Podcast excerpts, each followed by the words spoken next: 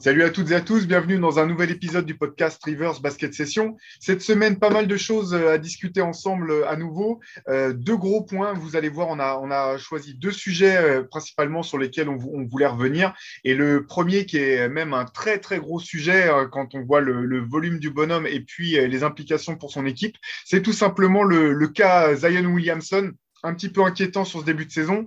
Pour parler de tout ça, je suis rejoint comme d'habitude par euh, mes deux talentueux euh, compères, Shai Mamou et Antoine Pimel.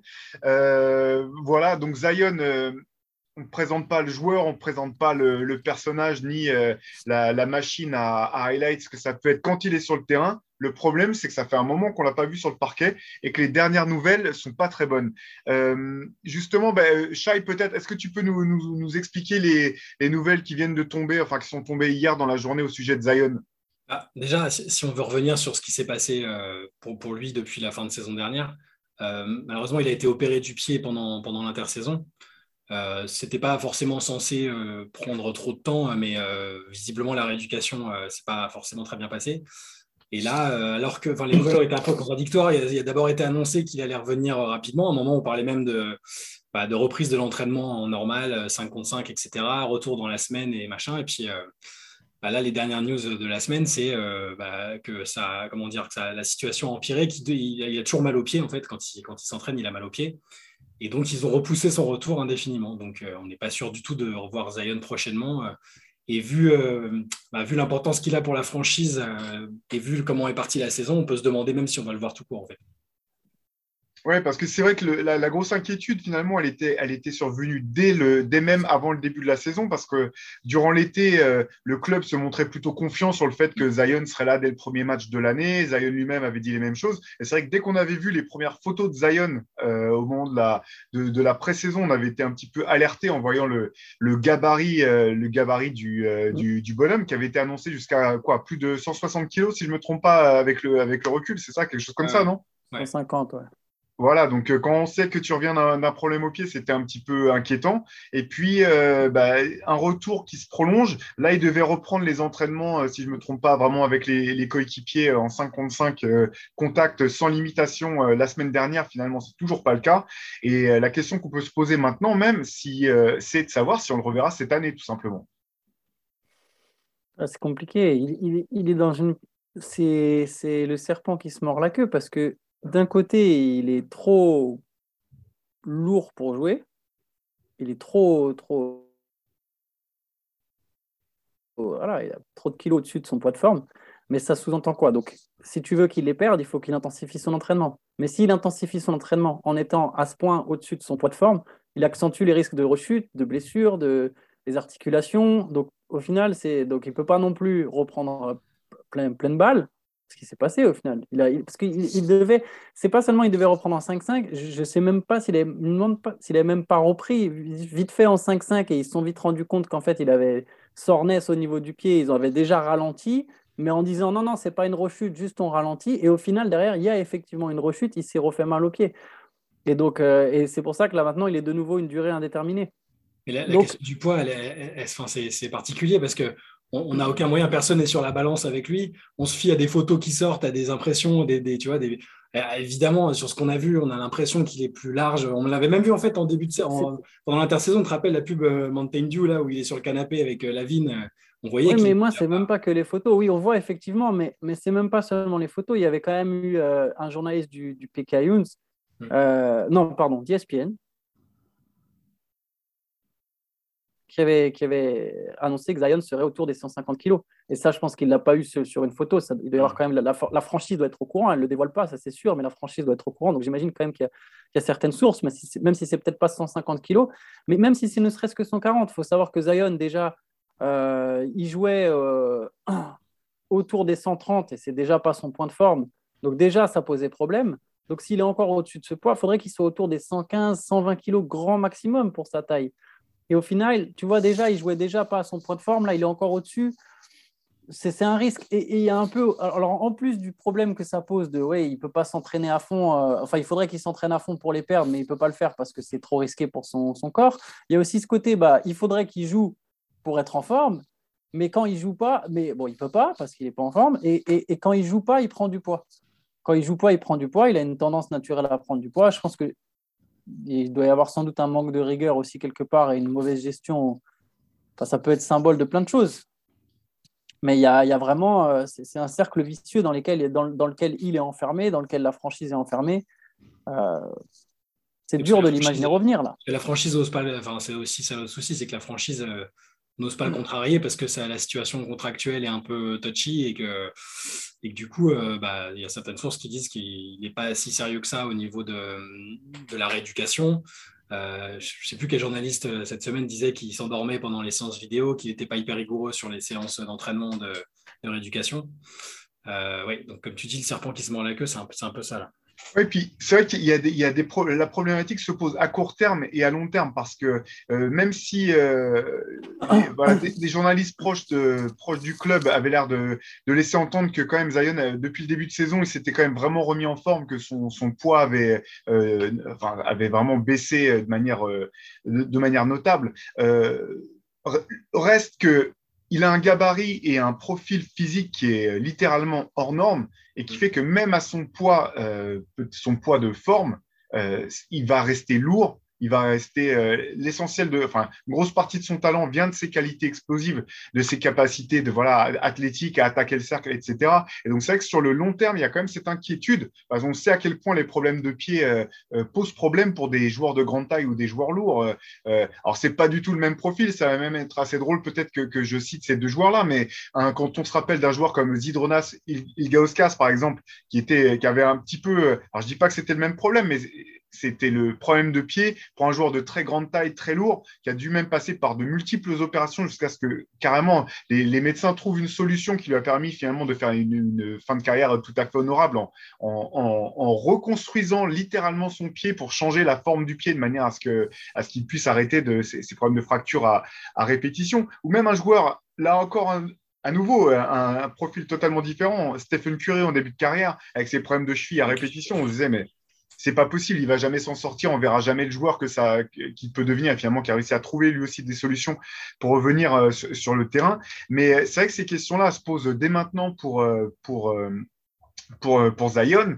et, et j'entendais un journaliste qui disait que la difficulté, c'était qu'il fallait que dès maintenant, finalement, il faudrait que dès maintenant, il puisse avoir la, la rigueur et le sérieux de LeBron James en termes de, de, soins de son corps et de et d'engagement dans le fait de s'assurer de, de, se protéger et de récupérer et de mettre tout en place pour euh, pour pouvoir euh, être le, le meilleur possible. Et voilà, vous parliez de son âge, c'est notable parce que quand on voit même un joueur comme Luka Doncic qui est pas non plus du tout en forme, euh, qui passe l'été à pas, enfin Pourtant, Luca, pour le coup, il a, il, a, il a plutôt, il a pas arrêté de jouer entre les qualifications avec la Slovénie, les Jeux Olympiques, etc. Il est quand même arrivé hors de forme en, au début de la saison. On voit qu'il est en train de se mettre en ce moment euh, en forme et d'essayer de, de, de, retrouver un petit peu, peu de peps. Euh, tout ça pour dire que c'est l'apanage des jeunes joueurs finalement de, manquer de rigueur là-dessus, de se laisser un petit peu aller. Mais Zion, on peut se poser la question de savoir s'il peut vraiment se permettre ça. Et c'est là, ça me fait penser, ça me fait penser en fait à l'intervention de Charles Barkley en début de saison, où il expliquait que lui, il avait le même souci de poids. Euh, c'était un gabarit particulier, Barkley aussi. Hein. Euh, qu'il avait eu ce souci de poids-là, mais qu'il avait un vétéran dans l'équipe qui, qui lui est tout de suite rentré dedans, c'était Moses Malone, et qui lui a dit euh, Ça va, gamin, tu vas, tu, vas, tu, vas, tu vas faire gaffe à ce que tu manges maintenant et tu vas, tu vas arrêter de déconner. Et que ça lui a mis une baffe et que tout de suite, il a commencé à faire attention. Après, là, est-ce que dans ce vestiaire des Pelicans, il, a, il y a l'organisation, il y a le staff et les vétérans pour, euh, bah, pour faire ça? Je ne suis pas sûr. Non, mais même il y a plusieurs questions qui se posent par rapport à l'organisation. C'est que même leur choix, imaginons qu'effectivement, ils n'aient pas envie de le, de le brusquer, qu'ils aient peur de la situation contractuelle, qu'ils n'aient pas envie de le, bah, de le contrarier. Au final, si ça c'est vrai, c'est débile. Ils sont en train de poser des bases catastrophiques. Et ce qu'ils vont, la seule chose que ça va amener, c'est que déjà, ils auront une culture où la superstar, on va lui faire lui laisser croire, bah, tu peux faire ce que tu veux. Encore une fois, en supposant que ce soit vrai. Et derrière, au final, ça va pas marcher. Et ce gars-là, il va se barrer dans cinq ans, même s'il re-signe si, si, c'est la culture que tu poses, ça va pas marcher. Tu auras peut-être gagné 50 plus avec Zion. Et combien de, fois, il si vraiment tu lui laisses prendre toutes ses libertés, combien de matchs il va jouer en 5 ans pour qu'au final il se barre? Déjà, il y a ça. Donc, l'organisation, elle, a son rôle à jouer dans toute cette rigueur. Il faut, lui mettre les vis. que ce soit Zion ou n'importe quel autre joueur, à un moment, tu es aussi responsable de, ce qui se passe autour de lui. Et après, Zion, moi, j'ai l'impression, en tout cas, ce, j'ai l'impression que le bonhomme, quand même, quand il venait, alors évidemment, on ne connaît pas personnellement, mais ça avait quand même l'air d'être un gars intelligent, d'être un gars assez sérieux. Ce qui se passe, c'est pour moi, quelque part, le reflet d'un mec qui n'est pas heureux et qui n'a pas envie d'être là. C'est aussi simple que ça. Je pense que de toute façon, dès le départ, on le savait. Sa famille l'a fait comprendre plusieurs fois. Euh, il n'a pas envie d'être à New Orleans. Il n'a pas envie d'être au Pélican et il a sans doute besoin déjà d'un changement de scénario. Alors, euh, ils avaient hésité au moment de la. Une fois que la loterie était tombée, ils avaient hésité. Il a expliqué qu'il avait même hésité à rester une saison de plus à Duke et que c'est juste la logique économique qui a fait qu'il n'était pas, pas resté. Mais alors le problème, effectivement, avec, la, franchise, c'est que euh, tu, le notais, Antoine, là, mais c'est qu'on se demande un petit peu qui tire les ficelles et comment ça fonctionne cette, franchise entre les joueurs qui partent et qui euh, littéralement, euh, comment dire, descendent le staff, comme c'était le cas pour JJ Reddick, qui est quand même pas, enfin, moi, c'est la première fois que j'entendais Jody Riddick critiquer ouvertement le staff d'une équipe par laquelle il est passé en disant, euh, en grosso modo, que tout simplement que le GM lui avait menti euh, purement et simplement et que euh, son agent à lui, qui a d'autres joueurs NBA qui sont encore en activité, ne retravaillerait probablement plus avec avec ce, avec ce GM. C'est pas des mots, c'est pas, enfin, c'est des mots qui sont qui sont assez assez forts et qui ont pas mal résonné à travers la NBA. Et puis on peut se rappeler que déjà dès l'an dernier et, ou dès sa saison rookie, je me rappelle plus précisément dans le cas de Zion, mais il y avait déjà des frictions entre euh, le, le, le, staff la, entre le, club et le joueur qui manifestement n'étaient pas sur la même longueur d'onde sur euh, soit euh, les timings pour que Zion puisse revenir sur le terrain, soit sur les soins en eux-mêmes. Enfin tout ça c'est quand même des choses qui, me semblent un petit peu compliquées. Et pour bah, pour clarifier un peu la situation par rapport à ce que tu disais, Chat, et pourquoi est-ce que pourquoi les, Pélicans ne peuvent pas se permettre de se louper? Je vais, euh, parce qu'on a, ça fait longtemps qu'on l'a pas vu sur le terrain, donc je vais, rappeler quand même quelques stats de Zion de l'an dernier.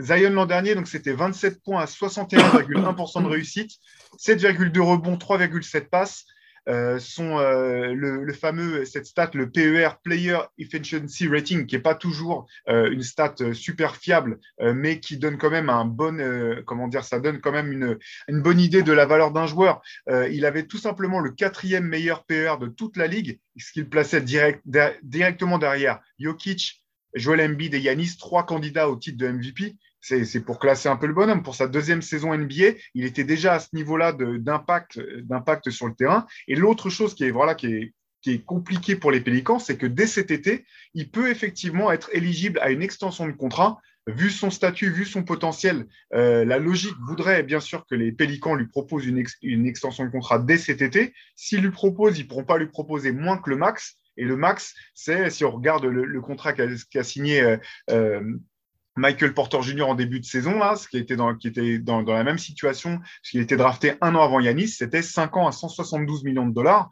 Donc les implications euh, en termes de, d'argent et de résultats sur le terrain sont, sont déjà énormes pour les Pélicans.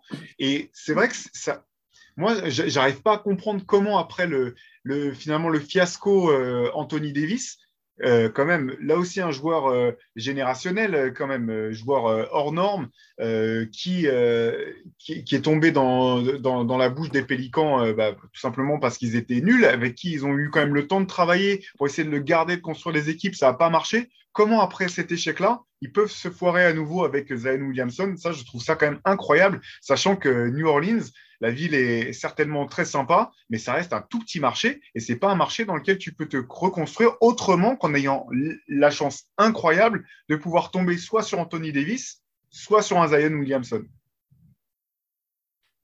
c'est mal géré, mais il y a trop de dysfonctionnement interne. Je pense déjà, de toute façon, même ne serait-ce qu'avec la, propriétaire qui cherche à vendre, le, staff. Euh, ils refont au final les mêmes erreurs qu'avec Anthony Davis.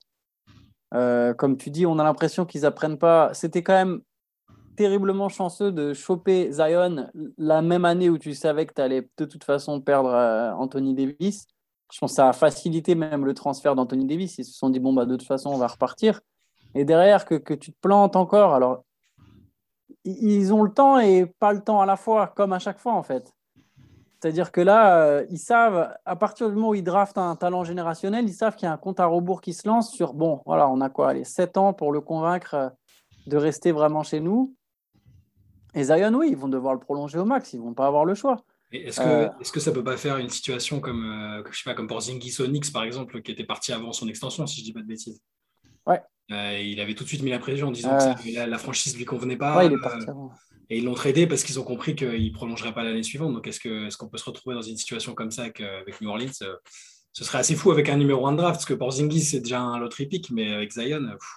J'ai l'impression que c'est tellement au-dessus encore en termes de, de, de standing.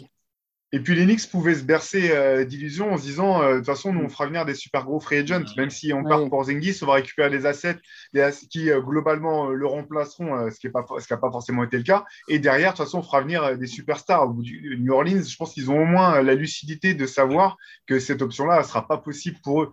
Oui, ils avaient même fait venir des André Jordan, parce que c'était l'année juste avant que Kevin Durant soit, soit free agent. Donc c'était l'idée oui, de se dire bon, on fait venir le pote de, de Durant en échange on, aura de la, place sous le cap et on va signer de la star. Et au, final, les New Orleans se retrouvent dans une situation vraiment complexe parce que finalement, euh, si effectivement Zion pouvait revenir, euh, imaginons qu'il retrouve au moins en partie le niveau qui était le sien l'an dernier, ils peuvent encore espérer accrocher euh, un playing tournament en fin de saison, pourquoi pas essayer de faire les playoffs, etc. Et dans, dans, dans le cas contraire, on peut se demander même si la meilleure option pour eux, ça serait pas peut-être de faire machine arrière, se dire cette année c'est mort, autant qu'on tanque au maximum, qu'on perde le plus de matchs possible pour essayer de choper peut-être encore une fois un joueur de très grand standing à la draft. Mais, moi, clairement, c'est sur quoi je me tournerai à leur place. Alors, c'est, ça fait bizarre à dire, mais déjà, un, si ils ont plein de pics, euh, ils en ont récupéré plusieurs des Lakers, même si ce n'est pas forcément des pics très haut placés. Je, pense qu'ils en ont même d'une autre équipe. Je suis désolé, je ne l'ai pas sous les yeux. Quasiment tous les pics sont euh, des trois prochaines drafts, soit au KC, soit, soit à New Orleans. Euh, oui, ils en ont récupéré du Houston. Non, ils ont, bon, enfin bref, ils ont beaucoup de pics. Et surtout, au-delà, déjà, un, ils ont besoin d'une autre star qui va fonctionner avec Zion. Je ne suis pas persuadé que ce soit Brandon Ingram. Ils ont besoin d'une autre star et ce serait même une assurance en fait. Tu draftes un autre talent euh, très prometteur tu as potentiellement un mec euh, où tu peux déjà commencer à relativiser sur Zion, même si voilà, tu sais qu'a priori, Zion, euh, s'il développe son plein potentiel, c'est un joueur comme tu en as un tous les 10 ans, mais voire 15. Mais, mais bon, tu peux relativiser déjà un petit peu. Tu peux dire, bon, ok, on ne met pas tous nos œufs dans le même panier. Euh, c'est peut-être ce qu'il y a de mieux pour eux. Et quelque part, je comprends pas. Ils avaient entamé. Je comprends pas les décisions faites par cette franchise. Justement, ils ont fait l'inverse. Ils avaient commencé. Ils avaient plutôt pas trop mal commencé en disant on fait l'inverse de ce qu'on avait fait avec Anthony Davis où ils avaient trop vite voulu accélérer le processus en recrutant des vétérans, mais des vétérans moyens qui ne suffisaient pas à faire décoller l'équipe euh, tant qu'Anthony Davis n'était pas encore dans son prime. Donc ils étaient le cul entre deux chaises à faire les playoffs ou à finir 9 et à pas drafter de gros talents. Et du coup, Anthony Davis, il a fini par se barrer. Là, ils ont fait l'inverse. Ils se sont dit, OK, on va créer un noyau dur de jeunes. Donc c'est très bien. Ils ont récupéré Lonzo et Brandon Ingram des Lakers. Lonzo Zion, ça marchait à merveille. Mm. Qu'est-ce qu'ils font? Bam, ils dégagent Lonzo, enfin, ils laissent partir Lonzo euh, cet été le terrain. C'est un meneur qui colle parfaitement avec lui en termes de style de jeu et tu le laisses partir. Pour prendre qui? Des Graham. Tu vois, c'est un enchaînement de, bêtises et de mauvais choix. Et, et bah voilà, au final, ils ont une équipe dégueulasse. Mais ce qui est catastrophique en fait dans ces cas-là, parce que bon, nous on juge ça de, chez nous, c'est que donc euh, souvent tu dis bon bah quand même euh, ces GM-là, c'est leur, leur métier, ils ont des rapports de scouting très précis, il y a peut-être des choses que nous, on n'a pas saisies, des choses qu'on n'a pas comprises. Au bout du compte, tu dis non, c'est n'importe quoi. Même l'an dernier, on en parlait euh, quand Lonzo s'est retrouvé dans les rumeurs de transfert toute l'année. À chaque fois, on se disait mais, mais qu'est-ce qu'il fait dans ces rumeurs? Pourquoi, pourquoi est-ce que les Pélicans voudraient dégager Lonzo alors qu'il est en train d'affiner son tir extérieur, qui, qui restait un des éléments qui lui manquait pour devenir le meneur euh, complet qu'on imaginait ou qu'on pouvait espérer qu'il devienne? Et au bout du compte, il le au moment où justement son jeu commence à se mettre en place et où on voit peut-être les prémices de son, de son prime. C'est vraiment incompréhensible. Ouais. Mais Griffin est sur la sellette. Hein, il y a eu plusieurs articles en début de, depuis le début de la saison. Euh, en gros, euh, si ça ne se passe pas bien avec minimum un, un play-in tournament, je pense qu'ils euh, vont complètement changer de direction. Et, et, ça fait partie des équipes aussi dont, on parle pour, pour un déménagement ou, comme tu disais Antoine tout à l'heure, avec le changement de propriétaire des dernières années, ça, c'est pas forcément très bon signe pour un marché comme New Orleans. Et voilà, c'est une ville, c'est une ville de football, New Orleans, de football US. Donc c'est pas évident là. Après, pour le coup, les Saints, ils ont la même propriétaire. Pardon. Ouais. Juste pour revenir sur les aspects euh, un petit peu peut-être positifs ou les, raisons d'espérer pour, euh, pour les fans de, New Orleans. Euh, et puis aussi pour nous, parce que nous, on a envie de voir Zion sur le terrain, tout simplement. C'est que effectivement, j'entendais parler un journaliste local de New Orleans qui disait effectivement que selon lui, en tout cas, Zion avait vraiment fondu et avait quand même effectué un vrai travail de remise en forme, euh, du moins athlétique, à voir dans quelle mesure il va pouvoir le, poursuivre maintenant avec son problème de pied. Et l'autre chose, c'est que lui semblait vraiment intimement convaincu que Zion avait vraiment envie de jouer. Alors que ça soit pour euh, New Orleans, c'est une autre question, mais qu'il avait soif de soif et fin de fin de terrain. Et ça, quelque part, à l'âge qu'il a, on peut aussi comprendre un petit peu euh, que, tu te laisses aller, que tu te laisses aller quand bah, ton activité principale, c'est de, de faire du sport, que c'est ton, euh, c'est ce qui te remplit à la fois ton, ton calendrier, tes journées depuis, euh, depuis que tu as 6 ans et que ça s'arrête parce que, parce que tu te retrouves blessé ou autre. Euh, on peut comprendre se laisser aller. En tout cas, ça, il avait l'air de, de, laisser entendre que c'était pas du tout une espèce de, de comment dire, de, de, power move de la part du, du clan de Zion pour essayer de, de, forcer le bras des, des Pélicans et qu'il y avait vraiment l'envie de la part du joueur de revenir sur le terrain et de montrer ce dont il est capable. Ça a l'air d'être un bon gars. Hein ça a l'air d'être, franchement, en tout cas, de, l'impression qu'il dégageait euh, depuis, depuis qu'il est sous le feu des projecteurs. Donc, depuis un moment maintenant, ça, a l'air vraiment d'être un bon gars. Ouais. Alors, tu parlais de, déménagement potentiel. Euh, euh, ça me fait penser à une petite transition, parce que quand on pense déménagement de franchise, on pense à Seattle qui mériterait de, de, retrouver un club de basket. Et moi, quand on parle de Seattle, forcément, je pense à Sean Kemp, et quand je pense à Sean Kemp, ça m'inquiète un petit peu pour Zion parce que euh, là aussi, j'ai souvenir d'un joueur euh, extrêmement athlétique, euh, des capacités de folie, dont la carrière finalement s'est mal finie pour des problèmes de poids avant tout, et notamment et de déprime aussi quand il était à Cleveland. Mais quand on, ceux qui ont vu Sean Kemp jouer avec Orlando ou avec Portland ne peuvent pas imaginer le joueur qu'il a été avec Seattle. Donc j'espère que ça ne sera pas l'avenir qu'on peut. Il avait une vie, il avait une vie déjà très dissolue, on va dire, pour être très très jeune, quoi. Des enfants, un peu partout. Trophée, euphémisme, euh, trophée de l'euphémisme 2021. Très mamou pour euh, Biggie Solu pour parler des activités extrasportives de, C'était genre sept enfants avec huit femmes différentes dans, dans cinq villes. Enfin, il y a un truc de fou. Euh, à 22-23 ans, il était déjà. Moi, j'y crois encore à Zion. Ah, moi aussi. Non, non, bien sûr, bien sûr. C'est juste que ça me fait un petit peu peur parce que ça va être des joueurs euh, dont, la carrière n'a pas pu aller euh, au bout euh, pour des raisons de santé, que ce soit les Peignard Daway, des Grant Hill, des Larry Johnson ou mm. dans le cas de Sean Kemp, un, voilà, un joueur qui a, été stoppé pile au moment où il rentrait littéralement dans son prime. Voilà, on lui souhaite, on lui souhaite pas ça et on, ne se souhaite pas ça à nous non plus parce que encore une fois, c'est vrai que son début de saison de carrière pardon était tellement incroyable qu'on a envie de voir la suite. Mais je pense aussi qu'il a, il a besoin, enfin, ça fait partie des joueurs qui ont besoin de rencontrer la, la bonne personne, que ce soit un coach, que ce soit un GM. Parce qu'avec Van Gundy l'année dernière, honnêtement, ça sent, ça, enfin, il était pro, hein, il a fait le job, Zion, il, a fait une très belle saison, il est All-Star, mais l'équipe dans l'ensemble, ça n'a pas, ça a pas matché avec Van Gundy. Et on sentait même lui qu'il était agacé euh, quand il disait, il parlait des, des drills en défense, de tout ce qu'il y avait à faire à l'entraînement, ça lui convenait pas. Quoi.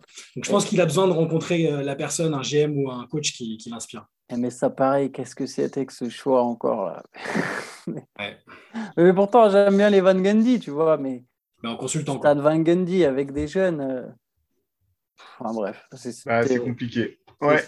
En tout cas, ouais, j'espère qu'il n'est pas en train de passer à côté de sa carrière. Si, si une petite note euh, optimiste quand même. Joel Embiid, il a raté ses deux premières saisons NBA.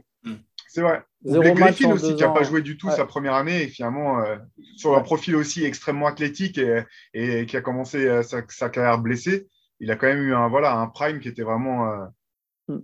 à la hauteur des attentes, disons. Bon. Eh ben, euh, dossier à suivre du côté de New Orleans et de, de Zion. Et puis, on va enchaîner peut-être avec un sujet euh, très différent. On va, on va parler un peu de, un peu de jazz. Euh, drôle, de, bah, drôle de transition, vu que si l'équipe d'Utah s'appelle le jazz, c'est justement parce qu'à la base, elle jouait à New Orleans et qu'effectivement, il y a plus de jazz à New Orleans que sur les, sur les bords du, du, du lac Salé. alors, moi, j'ai une question pour vous, tout simplement. le Utah Jazz cette année, troisième meilleur bilan de la NBA. Euh, troisième aussi euh, à l'ouest. Euh, tout un tas de stats, on reviendra tout à l'heure, on reviendra dessus tout à l'heure, qui les place voilà, parmi les toutes meilleures équipes de la ligue d'un point de vue structurel et puis aussi en ce moment là où ils sont, ils sont en pleine bourre. Pourquoi personne ne respecte le jazz? Pourquoi personne ne parle d'eux comme des candidats au titre, vraiment des contenders établis, voire parmi les, les plus gros prétendeurs, les plus gros contenders pour le titre? Pourquoi ce manque de respect? Parce que je, pense que tout le monde les, les respecte en tant qu'équipe de saison régulière. Euh, tout le monde les respecte peut-être même en tant que finaliste de conférence, on va dire. Peut-être même finaliste NBA, mais euh, je pense que tout le monde est d'accord pour dire qu'il manque le joueur. Euh, Antoine aime bien dire qu'il faut, si tu, si tu, dois gagner le titre, tu dois le gagner avec un des, un des top 5 players de la ligue, et ça se vérifie quasiment tous les ans. Hein, et ils n'ont pas ce joueur, ils ont un collectif magnifique, on le voit encore cette année. Donc, ils sont respectés en tant qu'équipe, mais, mais pas en tant que, vainqueur potentiel. Donc, à moins, c'est le genre d'équipe, s'il n'y a pas une configuration favorable euh, jusqu'au bout et avec un adversaire diminué en face, c'est sûr qu'on a du mal à les imaginer. Après, ils sont franchement, ils sont, ils sont kiffants à regarder. Moi, j'aime bien. Collectivement, c'est fort. Défensivement, c'est fort. Euh, même en attaque, en fait, hein, ça, ça shoot bien. Tu sens que l'équipe, elle, vit bien, comme on dit. Il y a, plein de bonnes choses. Hein. Ils ont surmonté des trucs. Quand on pense qu'on euh, leur promettait l'implosion avec l'histoire du Covid, avec euh, Mitchell et Rudy Gobert, enfin, ils en sont, vachement bien sortis au final. Donc euh, ils sont respectés, mais il leur manque quand même le truc qui fait qu'on. Personne ne peut dire aujourd'hui, c'est sûr, ils sont, favoris pour le titre, je les vois pas de tout le monde, c'est compliqué. Après, Mitchell fait très peu de passes décisives à Rudy Gobert. Si vous voulez, je vous trouve la stat, euh, mais il y a, genre pour le temps qu'ils passent ensemble, c'est ridicule le nombre de passes qu'il a au Gobert. Il fait, mais, il fait euh, tout en fait. oui, oui, je, je, là je, je pas, je, je, rigole. Mais, euh, mais je vais vous trouver la stat, je vais regarder juste après. Mais qu'est-ce que je voulais dire? Pour, donc, pour répondre à ta question, Théo, si je comprends bien, c'est pourquoi au final ils sont pas plus respecté du grand public euh, un peu en tant que vainqueur, comme a dit Shai, genre comme vainqueur potentiel. Oui, oui c'est ça, parce qu'au bout du compte, l'an dernier, ils ont fait la saison, ils ont été premiers euh, de toute la ligue du début à la fin. Euh, cette année, ils sont à nouveau trois dans les, dans les trois meilleurs. Et pourtant, on entend parler de. bah, on parle de Phoenix, on parle des Warriors, on parle des Nets, on parle même des Bucks, alors qu'ils ont eu un, un, début de saison galère, compliqué. Parfois, on parle, même, on parle même encore des Lakers et on ne parle pas du Jazz.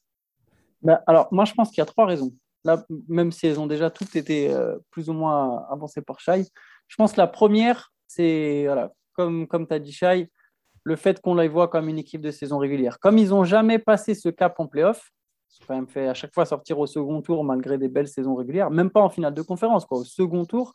Et la dernière fois, par une équipe des Clippers qui, à qui il manquait son meilleur joueur. Euh, comme ils n'ont pas passé ce cap, il y a toujours, tu vois, c'est comme quand Budenholzer, tant que les Bucks n'étaient pas champions, il y avait cette même limite euh, étiquette collée sur Budenholzer, sur Giannis, sur Middleton, etc. Là, c'est le même principe. Il y a l'étiquette qui est collée. Ah, mais non, c'est une équipe de saison régulière. Ça, c'est la première raison. La deuxième, je pense effectivement le fait qu'il n'y ait pas une vraie superstar. Donc, si tu veux, déjà, tu es perçu comme une équipe de saison régulière qui ne passe pas le coche, mais en plus, tu n'as pas forcément la superstar absolue que les mecs se disent Ah, bah lui, de toute façon, il peut peut-être te porter plus haut. Et la troisième raison, un peu injuste et mineure, je dirais, mais qui est quand même une raison, c'est bah, parce que c'est Utah et que c'est pas un marché qui fait kiffer, c'est pas un marché qui fait rêver. Et du coup, ça n'a pas la même, le même impact auprès du grand public. Même si je pense que c'est surtout les deux premières raisons. Alors justement, je, je vais continuer à vous, embêter un petit peu là. Mais c'est ma deuxième grande question. Pourquoi est-ce, qu'on, pourquoi est-ce que Rudy Gobert aujourd'hui n'est pas, on ne parle pas de lui, même chose, pour les candidats au titre de MVP pourquoi est-ce que quand on dit euh, bah, il leur manque un joueur top 5, euh, Rudy Gobert, on ne pense pas à Rudy Gobert comme étant potentiellement dans, ce top 5-là. Avant de vous laisser la parole, je, vais juste simplement sortir quelques, quelques stats de Rudy cette année. Donc, 15,1 euh, points, 14,6 rebonds. Donc, Rudy, c'est meilleur rebondeur de la ligue, quatrième au contre, meilleure adresse avec 73,4% de réussite au tir. Il est premier au win share et au defensive share. Il est deuxième meilleur euh, au defensive rating, juste derrière Draymond Green. Et il a également le meilleur offensive rating, c'est-à-dire que quand, en gros, quand il est sur le terrain, son équipe euh, est l'équipe qui met le, plus de points euh, par 100 possessions. Et, et voilà, tout un, tout un tas de stats, sachant que là, on a le sentiment que Rudy, il est un petit peu dans le, dans le il rentre vraiment dans le prime de sa carrière. Euh, défensivement, euh, euh, il sera encore parmi les, candidats au titre de, meilleur défenseur de l'année. On peut même penser que finalement, le plus gros argument pour le fait qu'il ne soit pas élu cette année, ça serait qu'il l'ait déjà été par le passé et qu'à un moment, souvent, on se dit il faut que ça change. finalement, quand on voit à la fois ses résultats individuels et son impact clair sur le jeu de son équipe, comment ça se fait qu'on, que du moins la perception qu'on a de, de, Rudy Gobert, c'est pas la même perception qu'on peut avoir de. Alors, je, je, compare pas les joueurs, hein, je compare pas les joueurs ni leurs capacités, mais au bout du compte, ce qu'on salue quand on voit les performances de Stephen Curry ou de LeBron James, par exemple, pour ne citer que ces deux-là, c'est leur impact global sur le jeu de leur équipe. Et Utah, clairement, peut-être même, euh, enfin tout autant, euh, non, tout autant que Stephen Curry euh, aux Warriors ou, ou LeBron aux Lakers, le jeu est construit autour de son impact des deux côtés du terrain. en fait, si, Gobert n'est pas plus mis en avant ou plus évoqué pour être MVP, c'est juste parce que ce n'est pas un joueur offensif, en fait.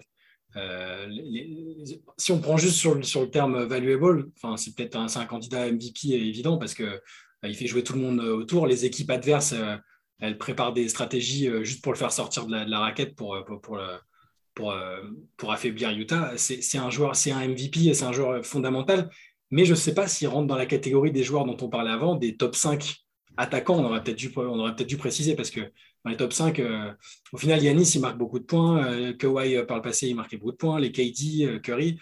Et là, Rudy, c'est un monstre absolu en défense c'est un joueur qui fait mieux attaquer son équipe. Il fait aussi beaucoup avec ses écrans, avec euh, l'attention qu'il monopolise, mais c'est pas un joueur qui, score beaucoup et du coup on le considère pas en tant que tel. Et on est dans une ligue euh, bah, qui, valorise euh, surtout l'attaque. C'est injuste, mais ça n'en est pas moins le joueur le plus important de Utah. Hein.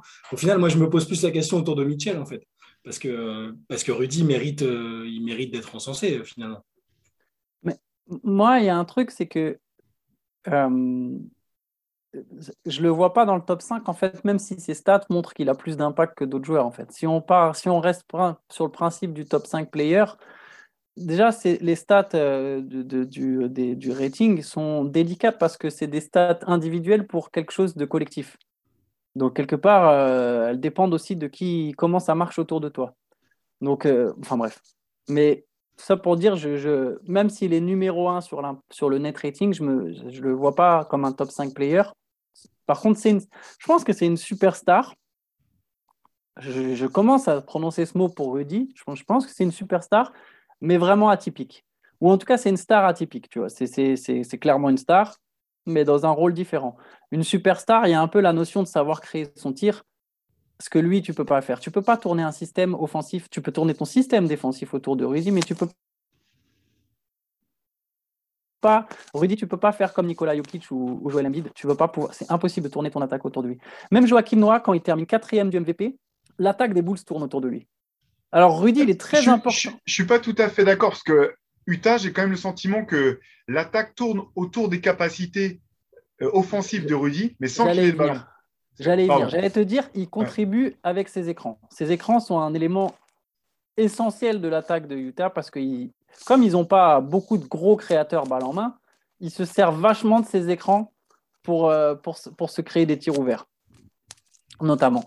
Et ensuite, comme tu as dit, bah voilà, la, sa, sa façon de rouler vers le cercle, etc. Mais ça reste quand même surtout le point d'ancrage défensif de cette équipe euh, je pense que le Jazz serait aussi intéressant en small ball offensivement sans Rudy, par exemple. Je pense que cette équipe, avec Boyan Bogdanovic en 4, avec Joe Ingles, avec Donovan Mitchell, avec Rudy Gay, elle peut aussi faire des dégâts offensivement, euh, peut-être pas, de la même manière, mais elle pourrait aussi être intéressante offensivement sans Rudy.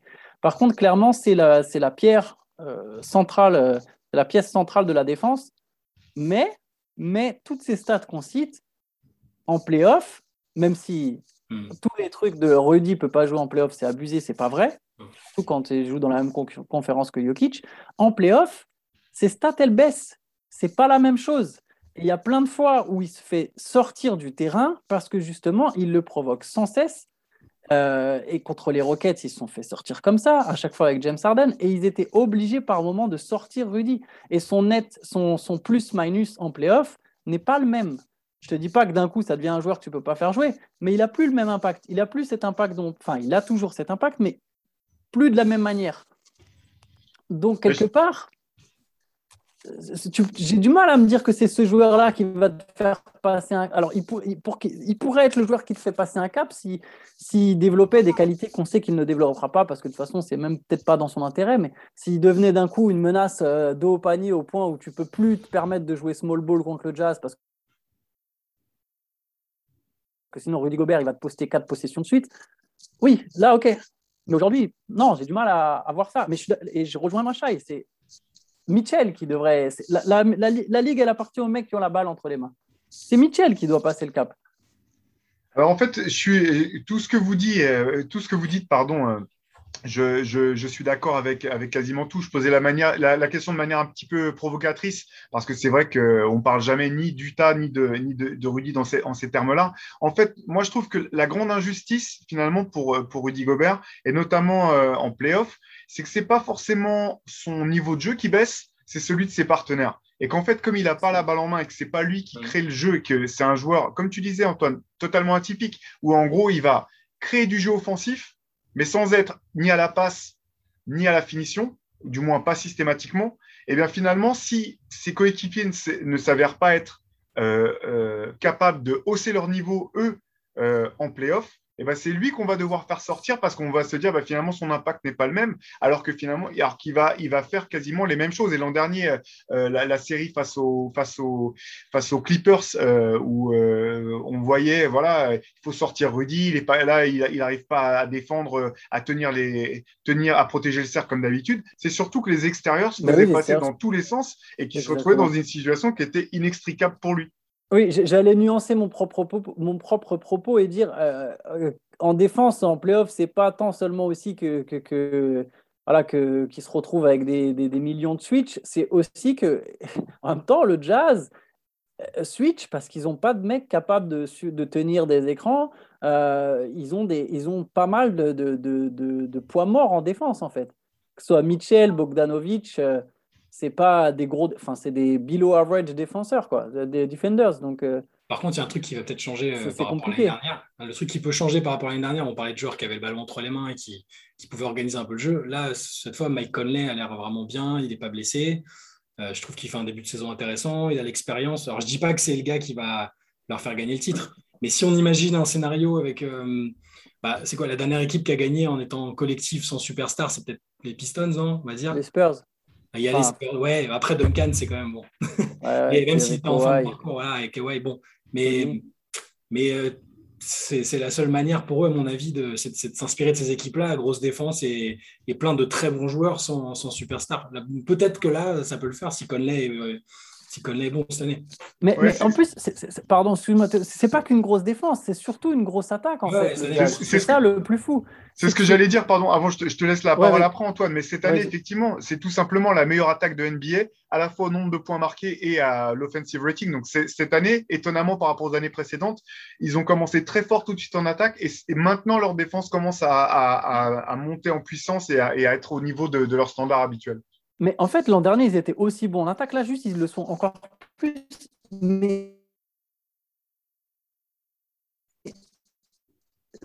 Mais, lentement. Euh, c'est une équipe qui va euh, pas forcément shooter vite sur ses possessions. Ça va mettre du temps à se développer à chaque fois les systèmes. Ils, sont, ils ont un jeu bien léché où c'est bien ordonné, si tu veux. Et c'est une équipe qui joue pas très vite, mais qui se retrouve premier au net rating parce qu'en fait, ils sont ultra efficaces sur les possessions. Et c'est quelque, c'est alors, moi, je pense qu'ils sont plus forts que l'an dernier, par exemple. Ils, sont encore plus aboutis dans leur collectif, encore plus aboutis dans, dans leur manière de, de, jouer leur système, de trouver les, les contres des contres et ainsi de suite. Et, du coup, ils, ont, ils arrivent à se trouver des, tirs ouverts et, à marquer plein de paniers. Et, c'est une équipe qui a beaucoup d'adresses, mais c'est exactement au final la même problématique que l'an dernier. C'est qu'est-ce qui va se passer quand tu auras des défenses qui vont défendre plus dur, quand il va falloir casser des défenses plus physiques avec notamment le talent d'un joueur.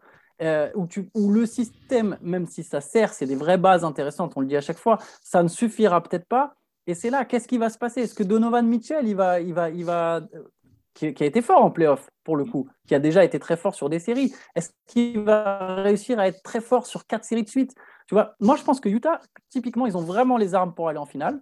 Mais exactement comme disait Shai au début, je suis tout à fait capable là aujourd'hui, alors que je ne l'étais pas l'an dernier, d'imaginer Utah aller en finale. Je n'arrive pas à me dire que cette équipe va gagner le titre. C'est, et, même s'ils ont passé un cap qui sont plus forts que l'an dernier, l'an dernier, ils perdent contre une équipe au deuxième tour à qui il manque leur meilleur joueur. Je, sais que les Clippers, ça reste une bonne équipe, mais on ne se rend pas compte. Ils ont perdu sans Kawhi Leonard. Ils ont perdu, il n'y avait pas Kawhi Leonard. Tu ne joues pas non plus euh, contre la grosse armada du siècle. C'est une très bonne équipe, physique, etc. Et voilà, ils ont physique, tu casses le système adverse, et derrière, bah, tu n'arrives plus à. Alors, il y a Terence Mann qui sort un gros match, mais tu vois ce que je veux dire Il y a, y a, quand même encore une vraie marge. Je pense qu'ils sont à la fois pas loin des finales et à la fois très loin du titre. C'est très bizarre, comme c'est un paradoxe, si tu veux. Enfin, voilà.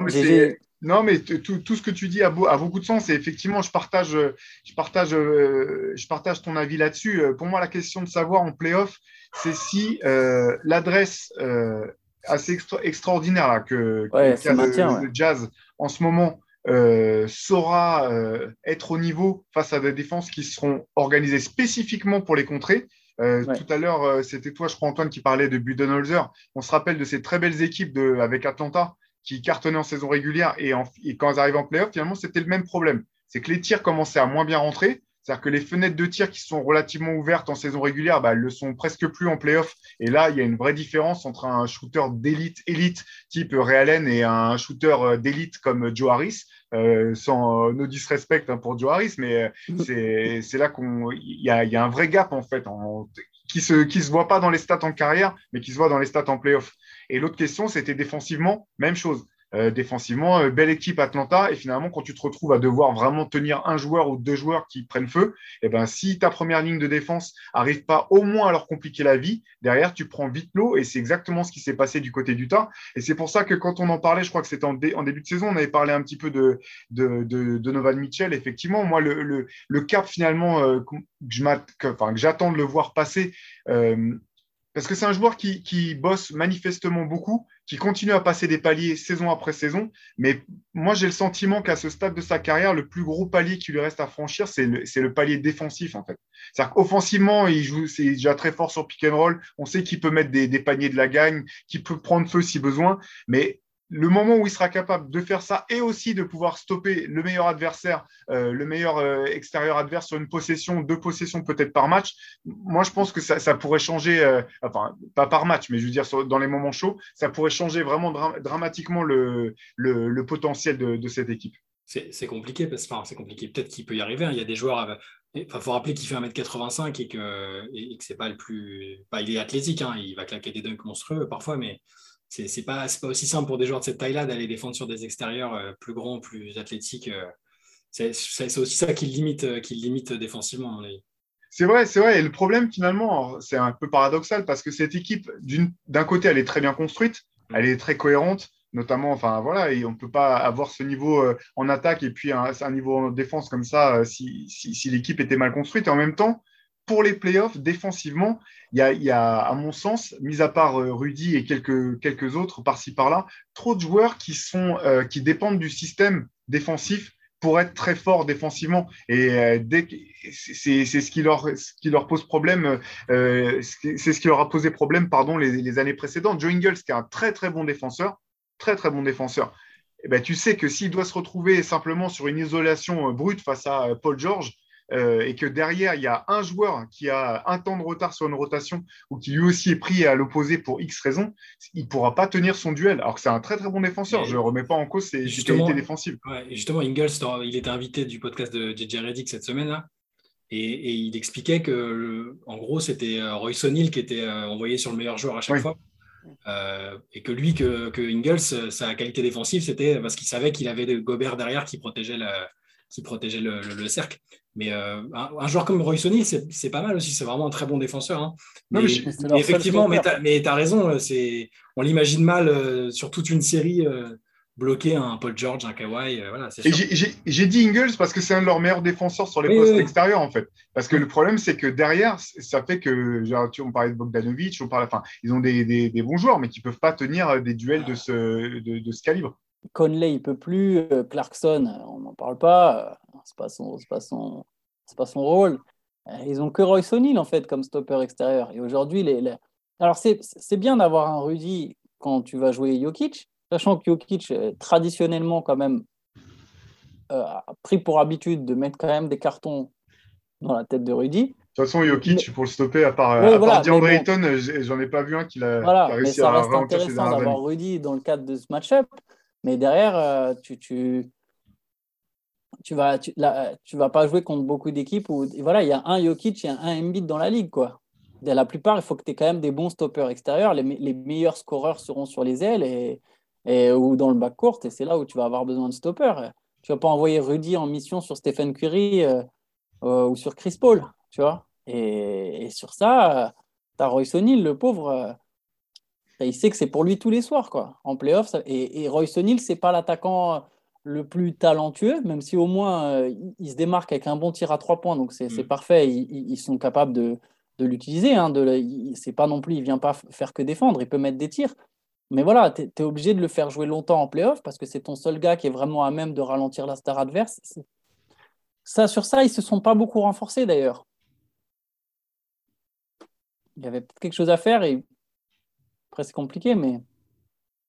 Ouais, ouais, compliqué, compliqué la situation de d'Utah. En tout cas, euh, en tout cas, euh, bah quand même, on, le souligne encore, il faut une saison euh, dont on parle peu, mais qui est vraiment euh, remarquable. Comme disait Chai, c'est quand même du beau jeu, du beau basket à voir jouer, c'est vraiment, vraiment très plaisant. Reste cette question de, de, comment dire, de, plafond. Après tout, c'est vrai que par le passé, même, avaient, même si les Bucks avaient un joueur comme Yanis, ok, à, l'impact très différent de celui que peut avoir Rudy Gobert, c'est pas du tout les mêmes joueurs. Mais finalement, l'an dernier, comme tu disais Antoine, jusqu'à ce qu'ils arrivent à arracher eux-mêmes l'étiquette de, bonne équipe de saison régulière. Euh, une fois qu'ils l'ont fait, ils ont totalement changé à la fois de trajectoire et de et de euh, d'identité au, sein de la ligue. C'est pas impossible que Kuta puisse le faire. Il y a quand même pas mal de points d'interrogation. C'est vrai qu'encore une fois, comme toujours en playoff, tout sera tout sera affaire de, bah, de match-up. Et puis euh, cette année, plus encore que les autres années, ou du moins plus qu'avant, aussi de, de, bah, de est-ce que les joueurs seront disponibles, qui sera malade, pas malade, qui sera revenu en forme, qui sera blessé, pas blessé? On sait que ça, c'est une loterie euh, qui est quand même, euh, qui est quand même euh, triste. Et c'est vrai que pour le coup, Utah a cette chance, c'est que Rudy Gobert, il est quand même très rarement blessé. Franchement, à part quelques pépins de genoux il y a quelques saisons, depuis, il est quasiment tout le temps là et toujours dans ses standings.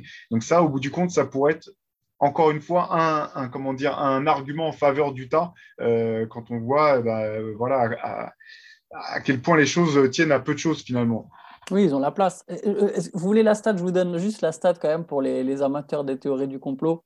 Donovan Mitchell, il a fait 17 passes décisives pour Rudy Gobert depuis le début de la saison. Il a fait autant de passes décisives pour Hassan Whiteside, qui doit jouer trois fois moins de temps que Gobert avec Mitchell. Voilà. Il a fait autant de passes pour euh, Whiteside que pour, pour, que pour Gobert. Ça serait, ça serait, bon d'avoir euh, d'avoir la stat parce que Rudy, euh, parmi une stat que j'ai pas signalée, c'est qu'il est premier à ce qu'on appelle les screen assists. Maintenant, 6,8 euh, par match, en gros les écrans qui donnent un panier directement. Je pense qu'il y en a quand même pas mal qui sont pour Donovan Mitchell, donc effectivement, on peut certainement crier au complot. Du côté de Mitchell, Rudy, Rudy on lui fait confiance, c'est plutôt l'autre. oui, exactement. Ah, bah, c'est une stat comme ça, mais. Bon, allez, un petit, un petit, une petite question euh, Paris pour finir. Euh, vous pariez, vous, si, vous si votre vie en dépendait, vous parieriez sur quoi? Utah Jazz champion NBA 2022 ou euh, Zion, Zion, Williamson qui arrive à jouer au moins 25 matchs de grand standing cette année? 25 matchs. 25 matchs, il faut qu'il reprenne quand? Bientôt. Ah, s'il reprend en mars, ça passe les 25 matchs. ouais. ouais, mais s'il si, doit reprendre et puis pas jouer de back-to-back ou, euh, ou jouer ah que dans les villes où il n'y a pas de KFC. Oui, et puis en euh. plus, après, en avril, c'est là, il, il, repose les stars. Ah, c'est dur.